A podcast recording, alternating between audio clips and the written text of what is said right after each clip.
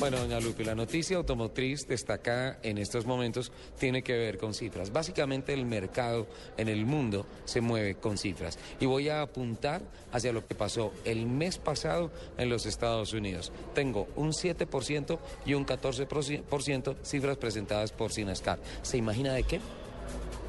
Ni idea. ¿No? Ojo con esto. Combustibles alternativos. Ajá. Ojo con esto.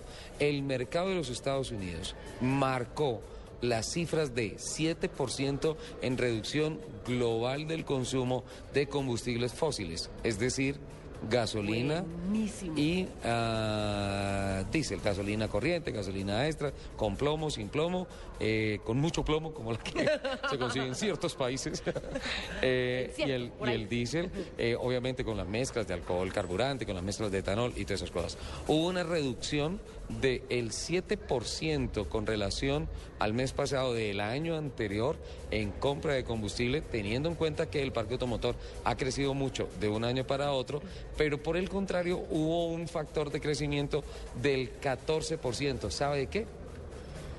No. de gas.